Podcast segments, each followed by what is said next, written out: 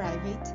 Eu sou Julia Baulé e este é o seu BB Private Cast, que leva vocês as principais notícias do dia para o mercado financeiro. Sexta-feira, 26 de junho de 2020. Após declarações da presidente do Banco Central Europeu, Christine Lagarde, de que a pior fase da crise do coronavírus já havia passado, as bolsas europeias mantêm alta firme nesta manhã. Tal movimento não foi acompanhado pelo mercado americano, que tenta uma recuperação, mas segue cauteloso. Um dos motivos segue sendo o aumento no número de infectados no país.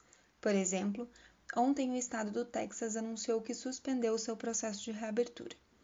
Outro motivo é o setor bancário norte-americano. Apesar de ontem ter sido confirmado o relaxamento das regras regulatórias do setor, hoje as bolsas se ajustam, após um teste de estresse do setor indicar que os bancos podem ficar perto do seu capital mínimo exigido, o que implicaria que os grandes bancos, por exemplo, não pudessem aumentar o pagamento dos dividendos aos seus acionistas.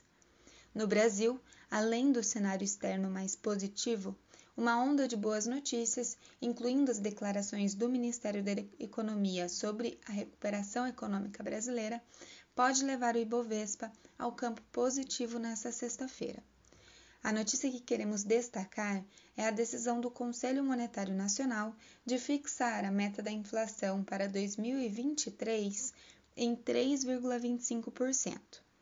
Lembrando que a meta da inflação este ano é de 4%, para o ano que vem é de 3,75% e em 2022 é de 3,5%, ou seja, a redução contínua da meta da inflação passa um sinal positivo aos mercados de que o governo quer continuar trabalhando no ajuste fiscal e no controle dos gastos públicos.